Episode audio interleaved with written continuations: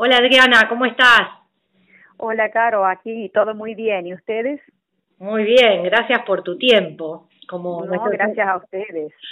No, no, especialmente gracias a vos. Y como nuestros oyentes saben, siempre el primer bloque del programa se lo dedicamos a legisladores o funcionarios. Y como ayer celebramos el Día del Profesor, quisimos invitarte, porque ejerciste muchos años la docencia y además como diputada integrás la Comisión de Educación. Así que todo un lujo. Mi primera pregunta es, ¿cómo es que decidiste incursionar en política? ¿Qué te motivó? Bueno, Caro, primero muchísimas gracias. Eh, sí, tengo el título de profesora para la enseñanza escolar, así que bueno, este, me he desempeñado hasta hace mm, ocho años eh, frente a los alumnos. Y bueno, hace mm, bastante tiempo que cuando era muy joven me gustaba el tema de siempre comprometerme eh, por el bien de la gente. Mm. Me gustaba estar al servicio de la gente. Y bueno, a los 16 años comencé a militar en lo que era un partido muy pequeño aquí en la ciudad de Dianfunes, que es donde yo vivo, provincia de Córdoba, en la UCD. Eh, bueno, no teníamos muchos éxitos con las campañas, pero yo seguía apostando siempre a esos ideales de, trabajar, ¿no? Eh, y hacer algo por, los demás. Y bueno, eh, luego crecí, me, me recibí, estudié, trabajé y mm, formé una familia con mi esposo, dos hijos pequeños teníamos en aquel momento, año 2005, y decidimos irnos del país. Mm. Así que transité una parte de mi vida en España, vivimos en Cataluña, y, bueno, eh, siempre mirando ese modelo que, que veíamos cómo vivíamos allá, con tanta seguridad, con tanta tranquilidad, con tanta eh, presupuesto en educación, eh, no sé, era como decir, sueño esto para mi país. Entonces eh, decidimos volvernos. Eh, mi esposo, yo era la que no me acostumbraba y mi esposo me dijo, bueno, donde vos vayas, allí es el destino donde nosotros tenemos que estar. Y le dije, yo realmente, yo digo, tengo que comprometerme a trabajar de nuevo por, por un país mejor. Y así fue que decidimos regresar, regresamos en el año 2007 y a los poquitos meses que había llegado, no sé si había pasado un mes y medio, me, me vinieron a buscar a casa un candidato para integrar una lista de un vecinalismo independiente. Sí. Eh, entonces acepté, estaba en segundo lugar en la lista, entré de concejal y también pasé por esa trayectoria. Mientras estaba en la docencia trabajaba de concejal, pero de la oposición. Mm. Y bueno, siempre muy firme con, yo digo, bueno, el que hace, si se hacen bien las cosas, que la otra persona controle, no hay ningún tipo de molestia. Claro. Así que soy de esas personas que me gusta eh, de que controlar si estoy en una posición así y que me controlen también porque actualmente me encanta que me estén eh, controlando qué estoy haciendo en toda esta trayectoria porque eh, para eso eh, los argentinos están pagando un buen sueldo, porque hay que reconocer que del impuesto de cada uno salen los sueldos nuestros. Entonces, me gusta que me cuestionen, me gusta que me pregunten y me gusta este poder respuesta y también decir si me equivoco en lo que estoy haciendo, ¿no? Eh, entonces, bueno, me comprometí con eso, trabajamos. Eh, ya después, este, de, tenía 41 años y quedo embarazada, tengo una nena a los 42 por eso soy muy una mujer que apuesta a la vida, porque yo tenía riesgo de vida y el médico me dijo, quiere que practiquemos alguna eh, intervención en el embarazo, yo no, no, esto, si ya vino, este, vamos a ir así, yo y mi esposo, bueno, si me pasa algo, buscarás quien cuide la nena, pero esto es una vida y yo respeto la vida desde todos los puntos de vista. Entonces, este, bueno, aposté con, teníamos dos varones y apostábamos con esta nueva vida que, estábamos engendrando y era Luz María, así que nació Luz María, entonces ya me dediqué con la edad, 42 años, eh, exclusivamente a la niña. Pero había pasado, no sé si un año y medio, dos veces me vinieron a buscar de nuevo para representar eh, la propuesta republicana aquí en Bienfunes.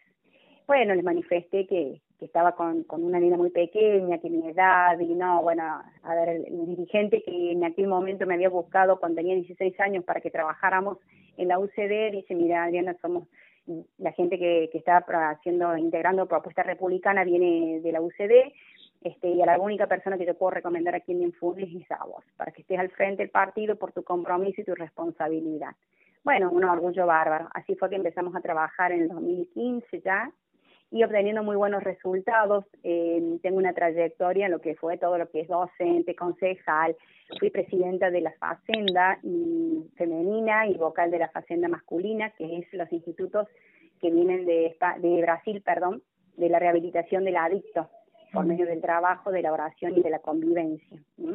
Entonces, eh, es eso muy, siempre muy abocada al trabajo, al servicio de los demás, ¿no?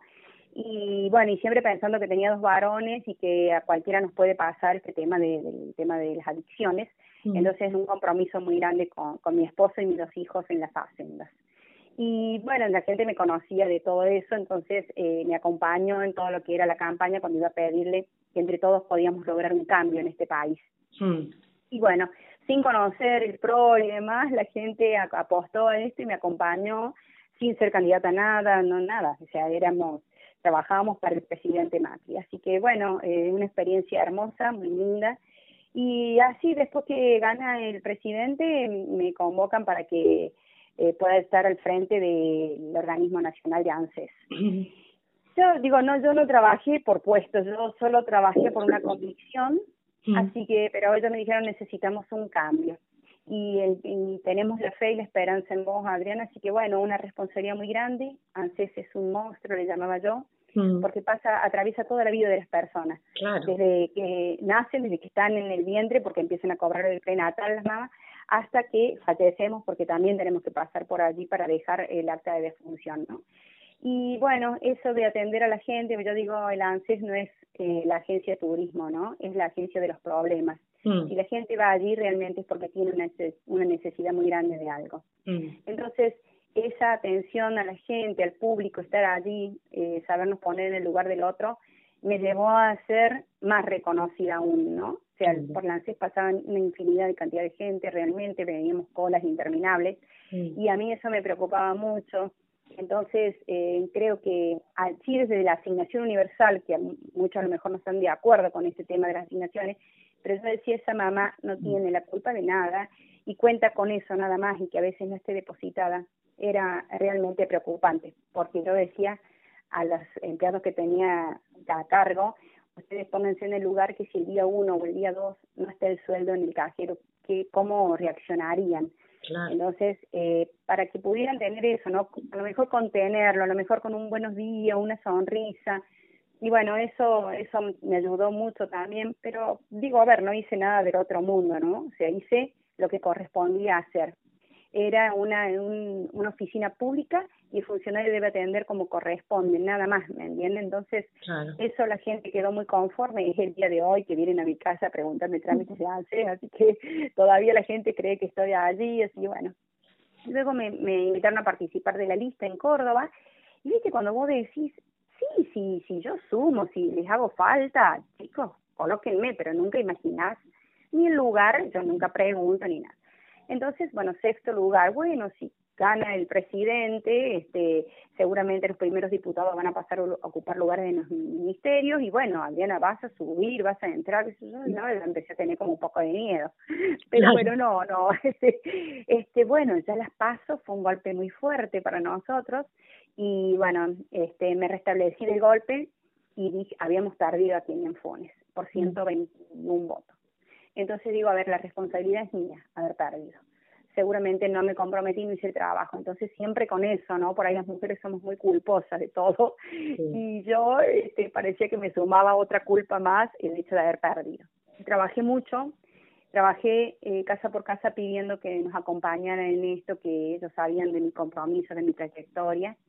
Y bueno, fue así que en las generales esta localidad, este departamento ganó por 2.200 votos, una diferencia de 2.200 sacamos. Sí. sí, muy buena la elección, lo que me mm. permitió prácticamente entrar al cargo de diputada, al cual hoy me estoy desempeñando este, con, con toda esta pandemia, como se nos vino, con muchos problemas, porque mm, yo por ahí, esto siempre digo, yo soy docente y tomo al alumno desde lo que aprendió, que hago un diagnóstico y sigo para adelante no digo, porque en el grado anterior tendría que haber hecho esto, esto, esto y ahora no lo lograron. Entonces yo me tengo que volver para... Digo, en la escuela uno aprende a tomar al, alumno desde lo que sabe y arranca de allí para adelante, ¿no? Sí. Y yo no logro entender por allí que los argentinos tengamos que siempre estar echándonos culpas y mirando los errores que comete el otro, porque todos cometemos errores y somos humanos. Y a mí me gustaría, honestamente, Carolina, un país diferente, un país donde diga, miren, arrancamos de aquí para adelante, porque si somos candidatos y nos estamos este, poniendo para llegar adelante es porque seguramente capacidad nos sobra o tenemos. Entonces, tenemos que, si queremos gobernar, tenemos que saber que desde donde dejó, no miremos cuánto ni qué, tratemos de sumar para adelante, pero nos detenemos en esto, ¿no? Y creo que es, es normal por allí en, en los humanos estar mirando siempre lo que no hizo el otro, ¿no? Y demostrar la capacidad que cada uno tiene para el cargo que se decidió postular. Así que bueno, eso es en mi trayectoria en lo que es política. Y actualmente sí, me desempeño en lo que es la Comisión de Educación, por haber estado en ANSES me desempeño en la previsional, que ayer tuvimos una reunión de comisión muy larga, de las 15 hasta las 20.30. Este, sí, sí, son comisiones en las cuales se debaten muchas cosas, porque bueno, para mí defender el adulto mayor, o sea, es como que al haber pasado por ANSES, eh, hay una especial sensibilidad por ellos, porque los veo los más desprotegidos porque veo que después de toda una vida que trabajamos, que nos preocupamos y todo lo demás, después cobramos algo que realmente es inalcanzable para vivir. Mm. Entonces, eh, digo, esa vulnerabilidad me sensibiliza mucho. De por sí soy muy sensible a todo, pero este, con el que menos tiene, pero digo, a ver, por allí mi marido dice, no le podés solucionar la vida a todos vos.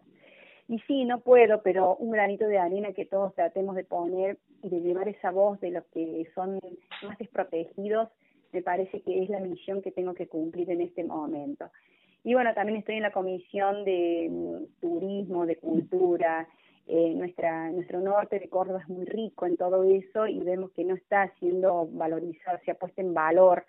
Entonces también eh, he tenido la oportunidad de tener comisiones con el ministro, en el cual he podido transmitir la voz de los sectores creativos de nuestra región, que siempre es muy postergada, el norte de Córdoba.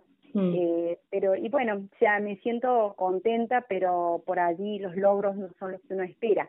Está bien, se está atravesando una pandemia que nadie la esperó, ni nadie se soñó, creo yo, que esto nos iba a ocurrir algún día, que seguramente algún aprendizaje tenemos que llevar de todo esto que estamos atravesando como país, pero que mm, realmente por allí ya es como que todo es el telón de la pandemia. Mira, por el COVID no resolvemos esto, por el COVID no resolvemos lo otro, ¿no es cierto?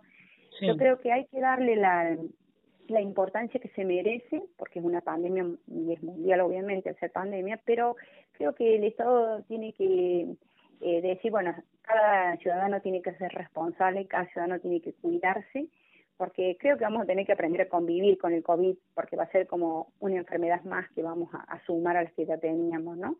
Así que yo soy de las que el Estado no tiene que estarnos cuidando, el Estado tiene que asegurarnos un sistema de salud eh, completo, un sistema de salud donde pasen un tipo de estas cosas, esté preparado para poder eh, afrontarlo, un sistema de seguridad que nos dé educación, o sea, esas son las cosas que tiene que garantizarnos el Estado.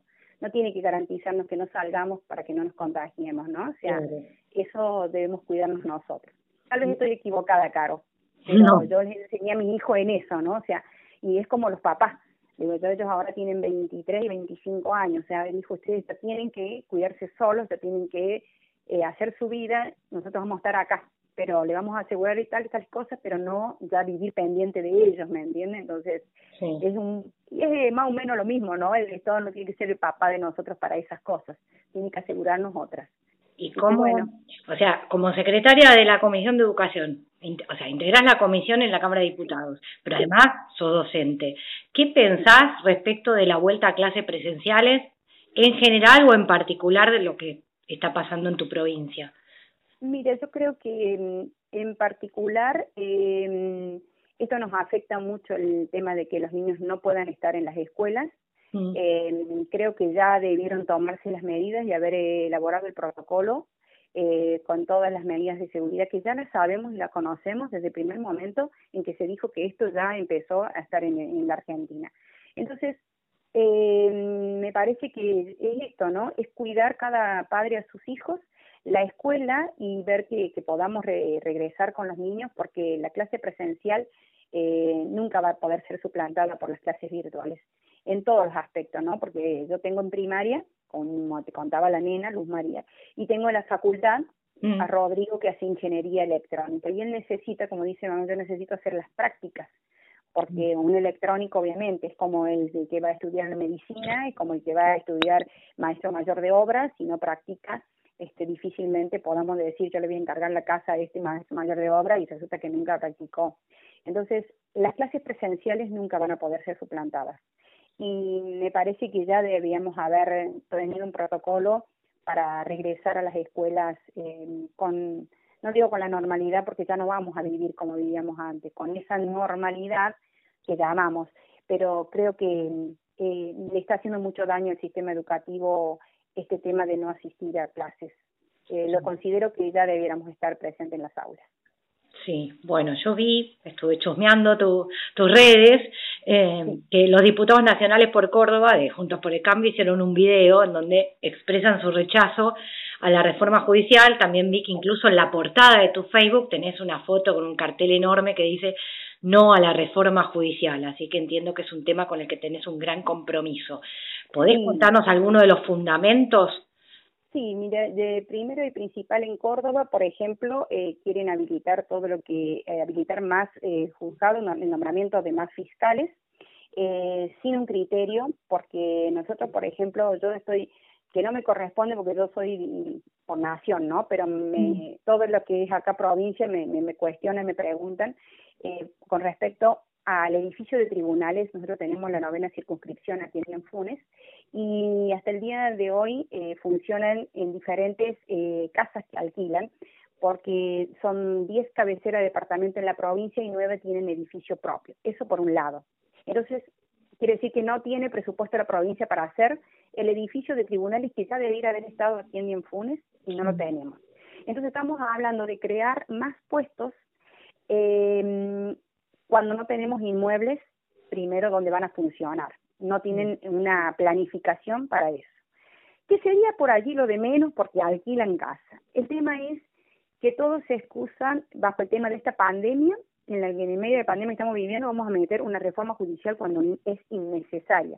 Porque si nosotros decimos que esto va a modificar, lo va a hacer más eficiente, van a trabajar con la mayor eh, celeridad, que vamos a, o sea, nada que ver totalmente porque no, no, no se trata de eso precisamente. Y decir, eh, queremos un sistema eh, acusatorio realmente, en vez de nombrar más jueces, vamos a nombrar más fiscales, me parece sinceramente traído de los pelos.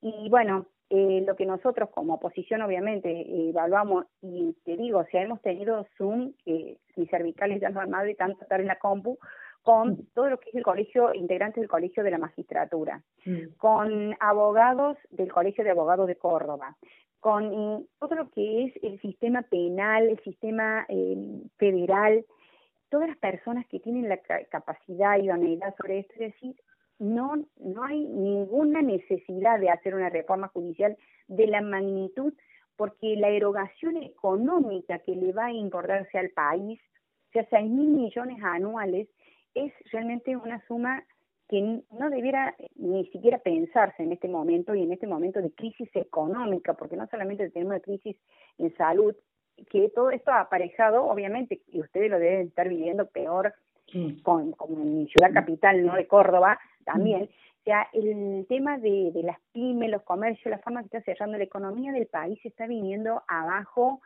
Hoy, bueno, de anoche que largaron la noticia, el cepo, el dólar, o sea, es una, es una tras otra, ¿me entiendes? Entonces decís, mm. no podemos estar acompañando y aprobando y aceptando un gasto de esta magnitud que va a realizar con una reforma judicial, como te digo, innecesaria realmente. Tal cual. Y bueno, allí sí, sí, sí, este, escuchamos realmente a los sectores que saben del tema para poder hablar con los fundamentos necesarios que, que, que realmente así requieren para poder decir por qué nos oponemos, ¿no? Exacto. Pero sí, muy bien, bueno, estamos sobre el fin del bloque, el tiempo se ah. pasó volando, no lo puedo creer, con cientos de preguntas, así que de verdad te quiero comprometer a que vuelvas al programa, eh, porque quiero conversar otros temitas contigo, por ahora justamente por el tema del Día del Profesor, quiero aprovechar para saludar a todos los profesores, agradecerles la labor que realizan en general, pero en especial por el esfuerzo adicional que vienen haciendo esta prolongada cuarentena para garantizar la continuidad pedagógica e invitarte a vos a que les des un mensaje a los docentes que te están escuchando en este momento.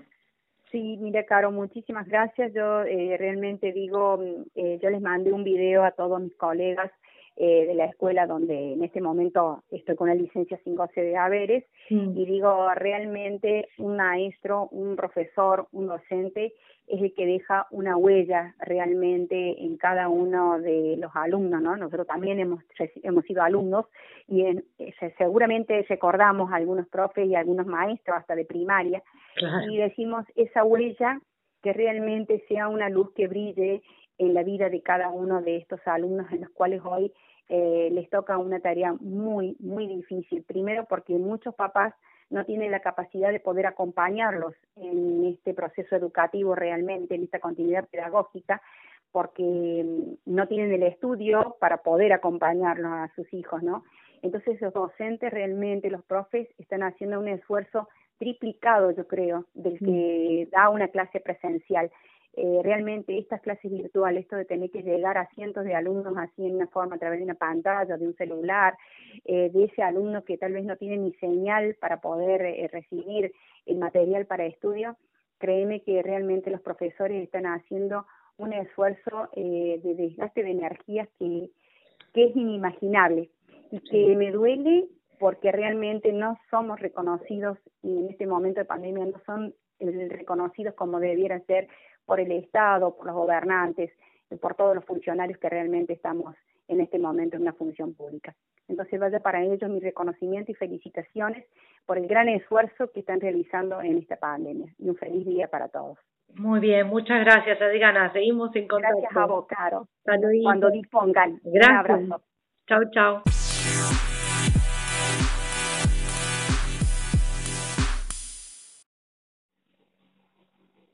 Hola Ezequiel, ¿cómo estás? Buenas tardes. ¿Qué tal? Buenas tardes para vos, ¿cómo va? Bienvenido a nuestro programa y a esta sección especial que llamamos Cambio de Roles. Así que hoy pasamos a ser entrevistado y, yo voy a intentar hacer las veces de periodista. Bueno, a ver. comienzo con mi tradicional inquietud respecto de la elección del periodismo como carrera. Sí. ¿Cuándo sentiste que querías ser periodista o cómo surgió tu vocación? Mira, en realidad yo siempre de, de, chico siempre consumí mucha mucha información. Eh, en mi casa siempre se compró el diario, o sea, mis viejos siempre como me, me, alentaron así como para ser curioso y cuando yo no sé, me, me ponía con alguna idea, me compraban libros y cosas o revistas como para leer y demás. Eh, y bueno, y eso fue lentamente decantando hasta que, bueno, quedó ahí como el germen. Eh, después yo estudié un colegio industrial, nada que ver, el secundario, yo soy técnico electrónico, hice un año después de ingeniería en la UTN, pero no, no era, no era lo mío, no, no me sentía para, para nada cómodo, así que, así que bueno, ahí decidí, decidí cambiar. Paralelamente eh, unos años antes, cuando yo tenía 16, 17, una cosa así, eh, yo tengo parientes en, en Bolívar eh, y una vez fui a visitarlos y fui en tren y el tren, bueno, chocó ahí en la ruta, agarró un mm. auto y yo, y yo bajé y saqué fotos, así, todo una cosa bastante como como lunática, ¿no? Porque era muy chico, además tenía 16, una cosa así, eh, y esas fotos después terminaron saliendo en el diario allá de, de Bolívar con mi nombre y todo y ahí dije esto es esto es lindo dije esto me gusta esto me gusta así que bueno ese fue un poco ahí el, el, camino. Yo me especializo en la parte de cine más que nada porque bueno después de adolescente me empezó también a, a interesar bastante el cine la crítica de cine en particular eh, y bueno y fue como la confluencia por ahí de esos dos de esos dos intereses, ¿no? Que, que surgió ahí lo del, lo del periodismo. Sí, muy bien. Bueno, además de escribir en diferentes medios, también sos docente y no quiero pasar por alto el desearte feliz día al profesor. Fue ayer, pero podemos Bueno, gracias, gracias. Sí, todavía vale, todavía vale. Un par de horas más está dentro del rango, así que se agradece igual. Muchas gracias. Y, bueno, y das clases de, eh, me imagino, periodismo de espectáculos, pero también unas materias, puede ser taller 1 y 2, Sí, di, di esas materias unos, unos cuantos años, ahora ya, ya no. eh, doy clase en un terciario de, periodismo y bueno, esas materias están volcadas más que nada a la, a la práctica, ¿no? Al aprender haciendo, que es algo que, el periodismo sigue siendo, digo, sigue siendo un oficio el periodismo, o sea, en el sentido de que la práctica es fundamental para, para aprenderlo y, y es una experiencia interesante dar, dar clases de, de periodismo, sobre todo porque, bueno, uno está también en contacto con, con gente más joven, con chicos de entre 20, 18, 20, 22 años, eh, y está bueno ver un poco qué, qué piensan, qué sienten, cómo ven el mundo, cuáles son sus inquietudes, eh, lo que, que es increíble también cómo cambia la, la generación. Yo tengo 33, no soy tan, o sea, tan, tan gran, no tengo tanta diferencia de edad respecto a ellos, pero, pero es interesante ver cómo, bueno, como con los cambios que hubo en el mundo tan precipitados en los últimos años, en las últimas décadas, cómo condicionaron un poco también la, la manera de ver el mundo de, de todos ellos y, y está bueno y, y, es muy es muy nutritivo para uno no también eh, estar ahí en contacto con, con los jóvenes y darse cuenta hacia dónde van y a qué piensan y qué sienten eh, porque bueno son el futuro también ellos así que eh, la verdad que, que es una experiencia muy muy enriquecedora más allá de lo periodístico y de lo académico y demás o sea ese contacto eh, la verdad que, que es muy es muy nutritivo para para sobre todo para quienes trabajamos en el periodismo y bueno eh digo tenemos que tener una mirada como ahí atenta y siempre no moldeable, pero digo, sí atenta a cómo van soplando los, los vientos generacionales como para no quedar desactualizado de hacia dónde está yendo el mundo y cuáles son esas inquietudes. Claro, bueno, yo siempre pregunto a los periodistas qué consejos le darían a los alumnos de la carrera de periodismo, pero en tu caso, como das clases, las recomendaciones se las darás oficiando de docente, eh, pero también de tu experiencia. Así que te voy a plantear otra cosa similar. Supongamos que esta parte de la entrevista mm. la están escuchando todos los estudiantes del país, sea de periodismo o de la carrera de comunicación. ¿Cuál sería el consejo? O sea, solo le pueden dar un consejo. ¿Cuál sería? que lean, que lean todo lo que puedan, que lean todo lo que puedan, desde libros de teoría de la comunicación hasta libros o, o, revistas o webs o lo que sea de intereses personales eh, hasta no sé la etiqueta del del, del shampoo mientras se bañan. Me parece que esa es la clave esa es la clave de, de todo de todo periodista, ¿no? El ser curioso, el tratar de entender un poco cómo se dan las cosas, cómo funcionan las, las cosas, eh, porque eso también hace que uno, digo, primero amplíe su vocabulario y si uno tiene más palabras dentro de la cabeza es posible que pueda tener ideas, no sé si mejores, pero digo, sí que pueda expresarlas con mayor claridad, que eso es algo que muchas veces en el periodismo no, no, se, no se ve hoy, hoy en día. Eh, y segundo porque es como la puerta hacia todo, ¿no? Me parece la, la lectura y, y el cruzar por ahí datos y el, y el leer cosas que, que tengan o no que ver con la disciplina que, que nos interesa o con la cual ejercemos. Me parece que, que el hecho de, de leer y de ser curioso y, y de siempre buscar algo más por, por, por la cuenta de, uno, eso siempre, siempre, siempre suma, sobre todo porque como decía antes, insisto, el periodismo es un oficio que se hace, que, que, se, que se aprende haciendo. y para eso es fundamental tener un, un background, tener un contexto, tener una idea de, un poco de todo como para como para poder moverse después mismo entre las distintas áreas de, de periodismo con, con soltura y no quedar ahí eh, haciendo pie ahí en, en ninguna de, de ellas. Claro. Bueno, tus notas son muy buenas, útiles bueno, en algunos casos. No tengo mucho tiempo para ver películas, pero después de leer una nota que hiciste hace muy poquito en página 12, en la que criticás la película de Suárez, Corazón ah. ya sé que no la voy a ver. Así que, con la trayectoria que tenés haciendo periodismo de espectáculo o como crítico de cine, contanos, ¿cuál es para vos la peor película de la historia?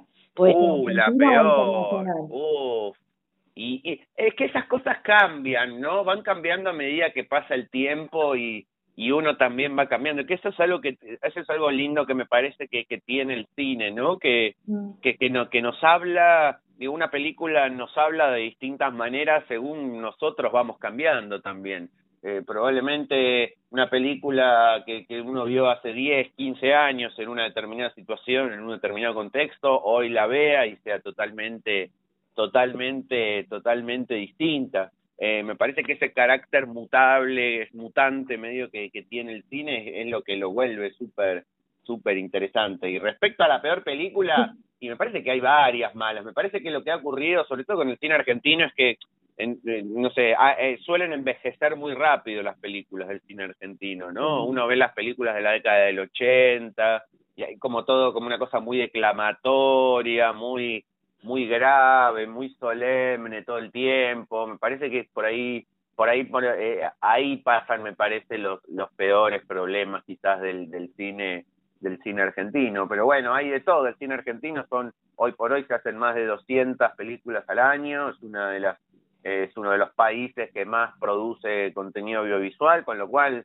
eh, a veces es difícil encasillar eh, eh, con una etiqueta todo todo un conjunto tan amplio y tan tan distinto de, de películas. Bueno, te voy a sacar de esa incómoda tarea entonces de elegir la peor. ¿Podrías decirme cuál es la mejor entonces, la que no me puedo perder, esa que si te digo solo tengo dos horas de acá que me muera?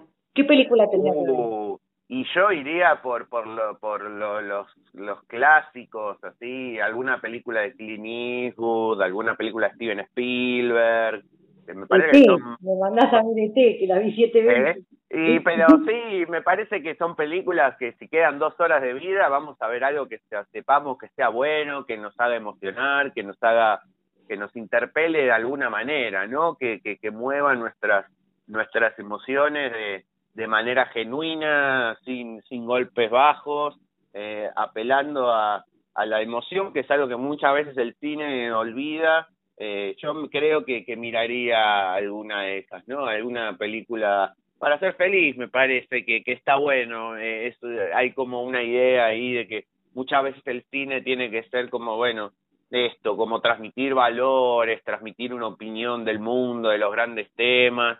Y me parece que para el 95% de las personas que miran cine, el cine es otra cosa, es, es, un, es un divertimento, es una recreación eh, que se puede ser, digo, puede tener sus opiniones sobre el mundo, porque no deja de ser una disciplina artística, eh, pero me parece que, que pasa un poco eso. Así que yo, yo vería alguna película eh, que, que, que me haya hecho feliz y, y trataría de que esa sea la, la última película que, que vea. Bueno, voy a ver si después en off te saco algún título para que me Dale. Vos escribiste, además de muchas notas, eh, un libro Nueva comedia americana, Reír en el cine del siglo XXI. Así es. Título atractivo, pero me late que no dice todo. Contanos, ¿de qué se trata el libro o qué te motivó a escribirlo? Sí, el, el libro trata, es un recorrido por la, la comedia norteamericana de los últimos 30 años, desde los 90 en adelante, ¿no? Básicamente con con todo, bueno, el programa Saturday Night Live, que es un clásico del humor estadounidense, que es como la gran cantera de, del humor estadounidense. Eh, a partir de los fines de los 80, principios de los 90, toda una camada de, de actores y de actrices empezaron a saltar el cine, al cine y le cambiaron la cara a la, a la comedia en cuanto a lo que era en ese momento y lo que terminó siendo después y que hoy todavía me parece siguen viéndose algunas cosas en ese en ese sentido. Así que eh, es un recorrido eh, histórico bastante ameno eh, y bastante lúdico por por ahí por todas esas por todas esas películas que, se filmaron de este género en los últimos durante esos años. Eh, es un hay por ejemplo no es un capítulo dedicado a Jim Carrey otro a Adam Sandler eh, a Will Ferrell digo todos grandes comediantes eh, que pocas veces la crítica se los toma en serio, la, la comedia en sí es un género de bastante menospreciado en términos generales en comparación a otros, no no tiene prestigio la comedia como sí tienen otros otros géneros. Eh, entonces, bueno, la idea un poco de este libro era pensar las comedias, qué nos dicen las comedias y, y bueno, y esto, ¿no? Mostrar un poco que que, que, que si bien en apariencia uno las ve y son a veces películas medio ridículas, medio tontas, en el fondo hay un subtexto detrás, hay, hay la mirada de un creador que, que, que establece un mundo particular con sus reglas propias. Así que bueno, un poco, un poco de eso habla ahí el, el libro y pensando también digo, creo que la pregunta, la, pregunta rectora de ese libro que, que intenté responderme eh, y que todavía no logro responderme porque es algo que, que va cambiando todo el tiempo, es bueno, ¿qué, ¿por qué nos reímos de algo? O sea, ¿qué es lo que hace que algo sea gracioso? Entonces, me parece que, que, que, es un poco una cruza entre varias cosas el libro, ¿no? Por un lado, una cosa más periodística y, y bibliográfica, si se quiere, de, bueno, datos duros, datos históricos de los personajes y demás, y después esto, poner todas las películas en, en un diálogo entre ellas para, para ver si logramos llegar a alguna conclusión sobre qué es lo que hace que nos, que nos riamos con determinadas cosas, con algunas sí, con otras no, por qué, no sé, aquí en la Argentina nos reímos de algunas cosas que probablemente en Chile o en Paraguay o en otro país, no, o sea, todas esas diferencias culturales que hay, cómo, cómo, cómo forman eso, cómo condicionan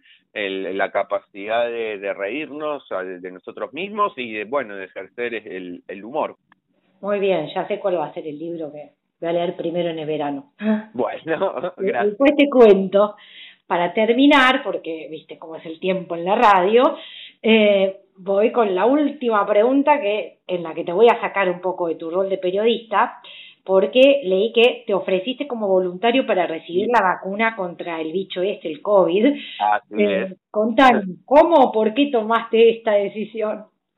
Mira, eh, venía con ganas también de, de, de, ayudar desde que empezó toda esta, esta pandemia, ¿no? Eh, y dado que, bueno, como bien decías, soy periodista, el área más de cultura y espectáculos, eh, no, no podía hacer demasiado de ese rol, así que ni bien surgió esta posibilidad de, de ofrecerme como voluntario, no, no lo dudé, llené ahí un formulario online que, que, que habían abierto para, para reclutar gente, eh, y a la semana ya me, me contactaron, así que ahora estoy en pleno, en pleno proceso, ya me dieron, son dos dosis, eh, ya me dieron las, las dos dosis, eh, así que bueno, por lo pronto a esperar un par de semanas más y ahí deberé volver al hospital para, para ver si efectivamente se generaron los, los famosos anticuerpos y, y bueno, y, y, logramos finalmente salir adelante de, de todo esto, ¿no? Me parece que, que algo que demostró esta pandemia es que nadie se va a salvar solo de nada, con lo cual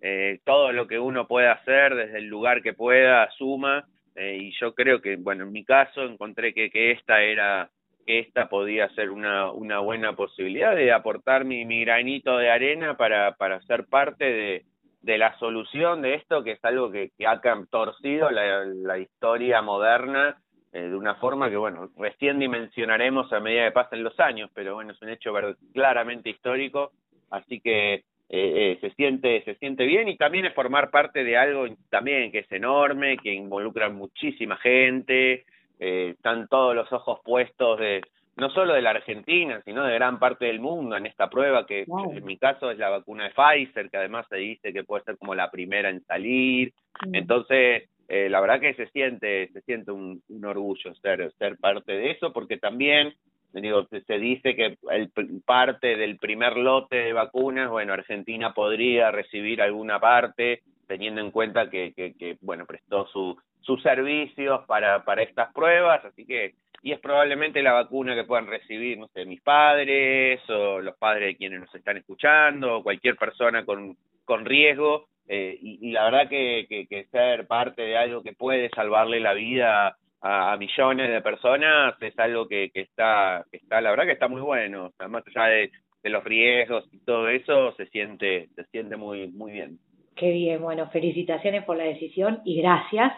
Ah, y gracias doble o sea gracias por haber tomado la decisión de, de ofrecerte de voluntario y gracias por la entrevista.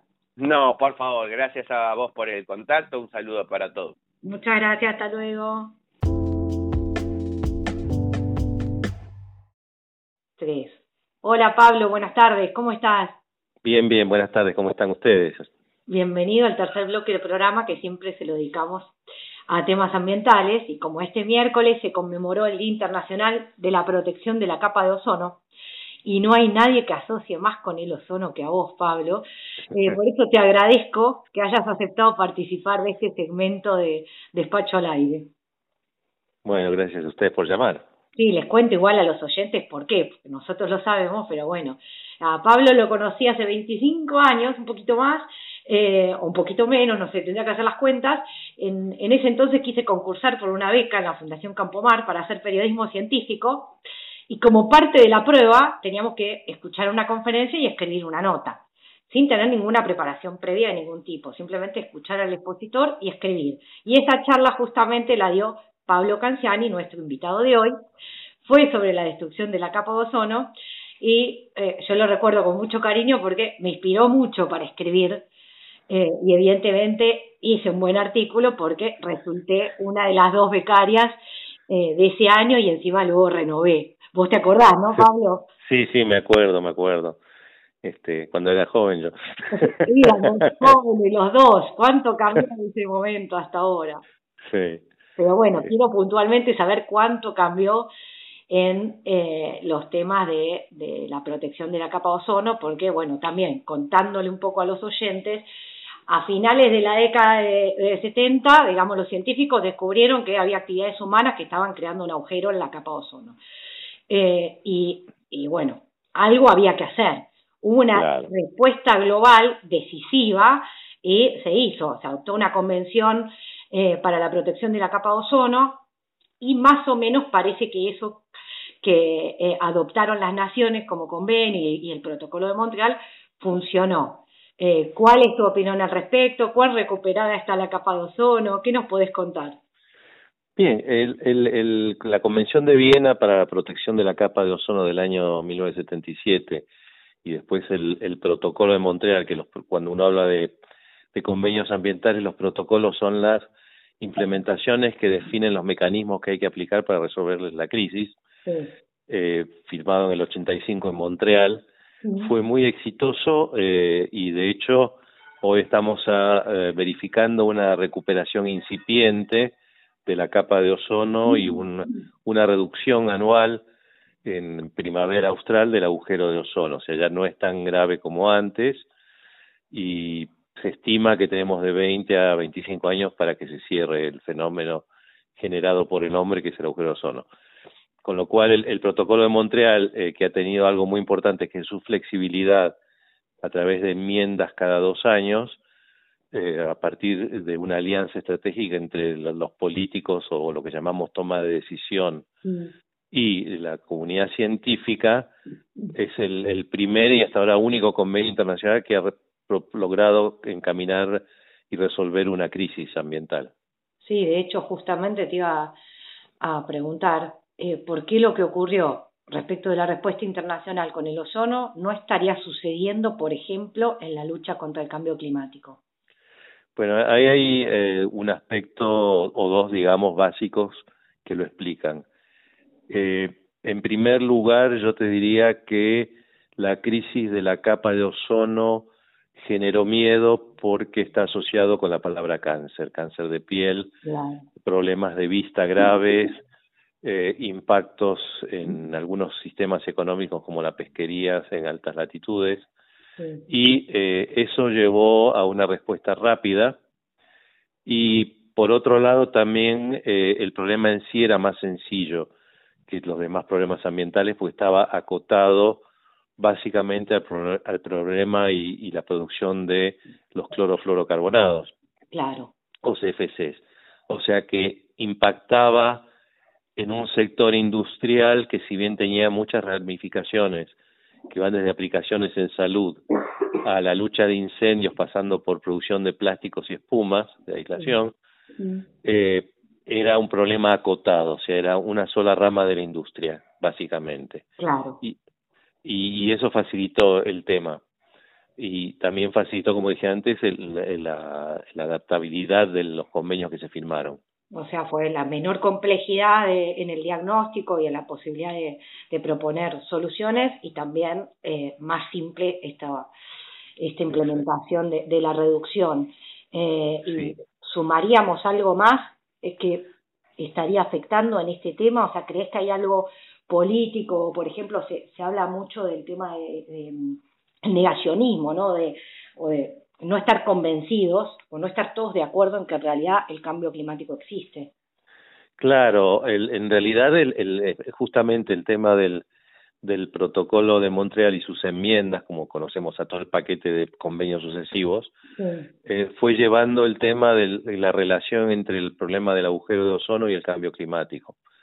Porque en, el transcurso de estos últimos 25 años se definió que claramente los CFCs y sobre todo sus reemplazos son poderosísimos gases de efecto invernadero. Entonces, tenemos que algunas de las moléculas que se usan hoy tienen un potencial de gas de efecto invernadero que es 5.000 o 7.000 veces el del dióxido de carbono. Entonces, hoy se está renegociando el protocolo de su última versión para ver qué sustancias podemos reemplazar a los reemplazos. ¿Esa es la enmienda de Kigali o es una que se está trabajando? Es de Kigali y se sigue trabajando sobre ese tema porque hay problemas técnicos para desarrollar las nuevas sustancias.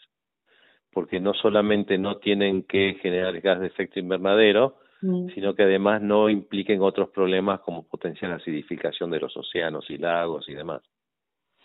Sí, bueno, siguiendo con el tema del cambio climático, en noviembre del año pasado eh, presentaste un informe ¿no? ante la Convención Marco de Naciones Unidas contra el Cambio Climático. No sé si querés comentar vos qué dice el informe, porque para mí es preocupante o desalentador, pero prefiero por eso que lo menciones vos. A ver, el, hicimos un informe con Bob Watson eh, y otra gente de, que ha participado en distintos niveles de las negociaciones del cambio climático. Eh, lamentablemente uno de ellos ha fallecido en el transcurso porque tenía un problema grave de respiratorio. Y la idea se hizo en dos informes, uno hace dos o tres años, sobre eh, lo que implicaría el Acuerdo de París y las distintas condiciones para lograrlo. Y más recientemente presentamos un informe sobre los compromisos de los países, lo que se comprometen a hacer los países que eso es una de las debilidades del Acuerdo de París, que si bien adoptó el criterio del Acuerdo de Montreal, del Protocolo de Montreal, para que se alíe la ciencia con la decisión, eh, por presiones de Estados Unidos pre-Trump, que ahora se va directamente, mm. no se pudo hacer un esquema de cumplimiento rígido. O sea, son compromisos de los países y lo que se, lo que vimos cuando hicimos ese trabajo es que hay compromisos que son por un lado unos prometen peras, los otros prometen huevos y los terceros guindas. Claro. Entonces, eh, hubo, a través del trabajo que hizo Liliana Isas de la Fundación Ecológica Universal, fue lograr hacer una comparación y también comparar los compromisos de los países con los niveles de emisión, hmm. porque no es lo mismo eh, la responsabilidad de Estados Unidos China o eh, Alemania, que lo que puede ser la responsabilidad de Argentina o de Brasil o de o peor de Paraguay o Bolivia, que no tienen prácticamente emisiones. Eh, y también surgen otras cuestiones como el tema de cómo valoramos las emisiones per cápita, mm. que, que también hablan de la eficiencia económica de los países. Eh, las emisiones de Argentina son relativamente altas per cápita porque tenemos el equivalente de Suecia, sin el poder económico de Suecia.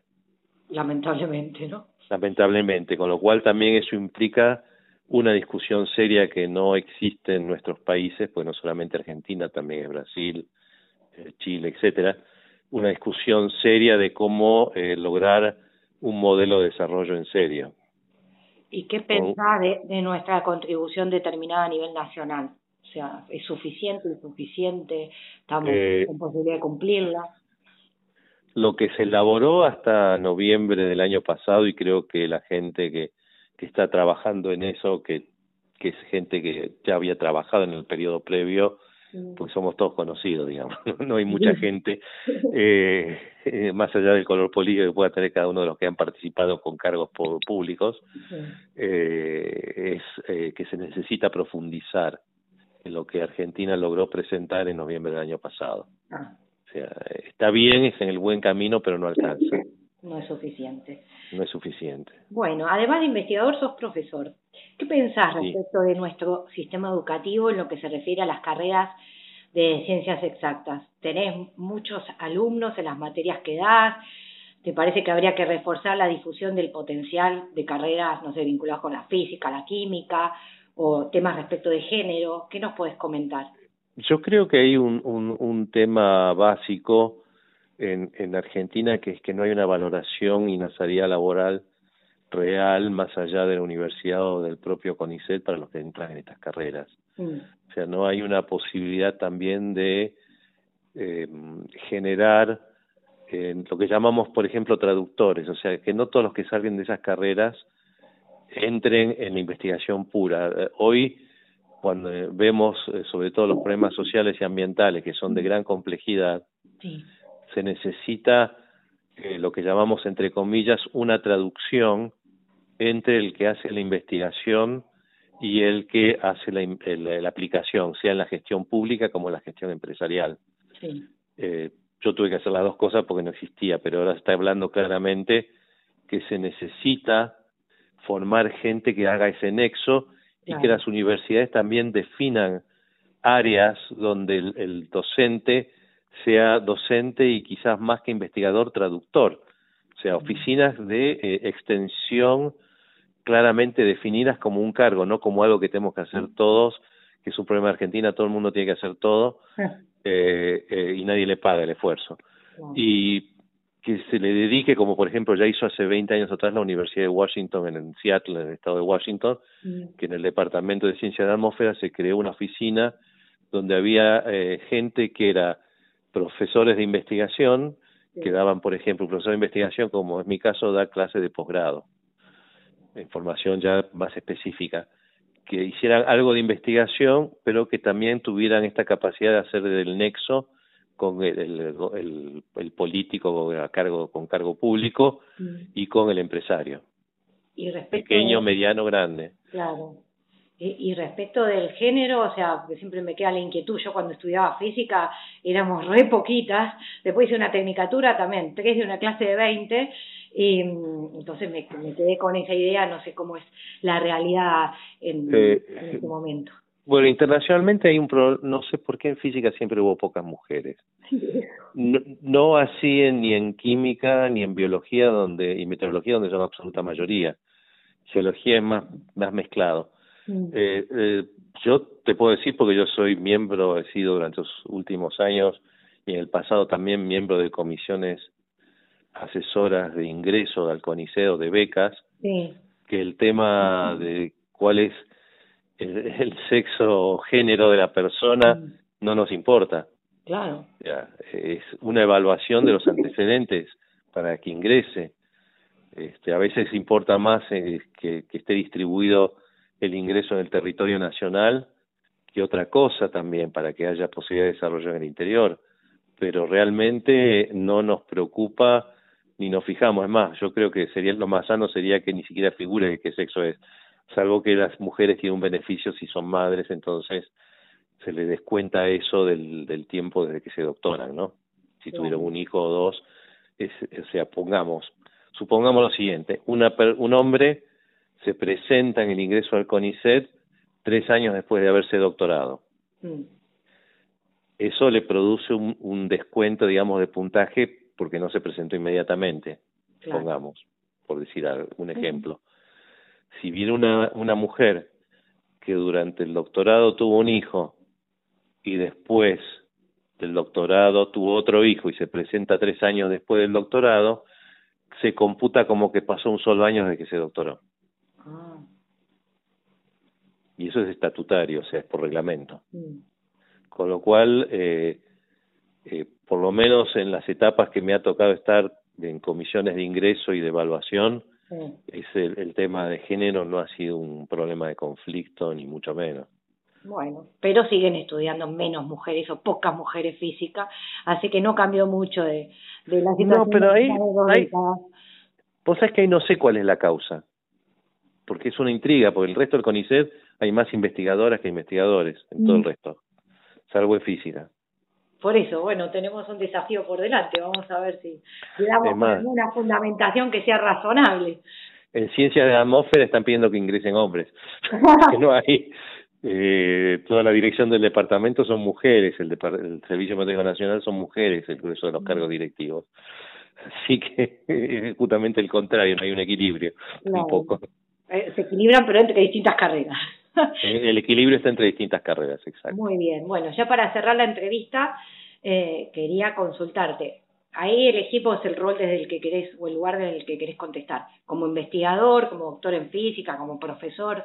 ¿Hay alguna enseñanza que entendés que nos puede dejar la pandemia? Yo creo que esta pandemia es un, una alerta. Mm. O sea, es algo lo suficientemente grave como para que tomemos conciencia, porque sus causas son, ya está prácticamente confirmado, causadas por el, daño ambiental, la deforestación, la, la pérdida de biodiversidad, que y eh, modelos de cría, como son los criaderos de cerdos intensivos en China, que además están sufriendo su propia pandemia con la gripe porcina africana, que le costó la mitad de los criaderos de China. O sea que básicamente un, un mal diseño del desarrollo humano. Y eh, hay que tener en cuenta que esto es un aviso, ¿por qué digo así? Porque si dejamos que el cambio climático continúe y la pérdida de biodiversidad continúe en los próximos 10 años, lo que se viene va a ser mucho peor. Bueno, espero que lo registremos todos. Políticos, sociedad civil, eh, es, eh, es difícil, pero bueno, está bueno como, como lo marcas como advertencia. Sí, y también dejar de pensar con la, mente antigua. Hay que pensar que desarrollar nuevos modelos de relación de, eh, de producción y demás puede ser mucho más rentable que seguir con los nuevos, los viejos modelos. Exacto. Bueno, listo, ya tengo que cortar, que se me fue el tiempo del bloque. Solo me resta decirte feliz día del profesor. Gracias. Y estamos al habla. Muchas gracias. Hasta luego, gracias.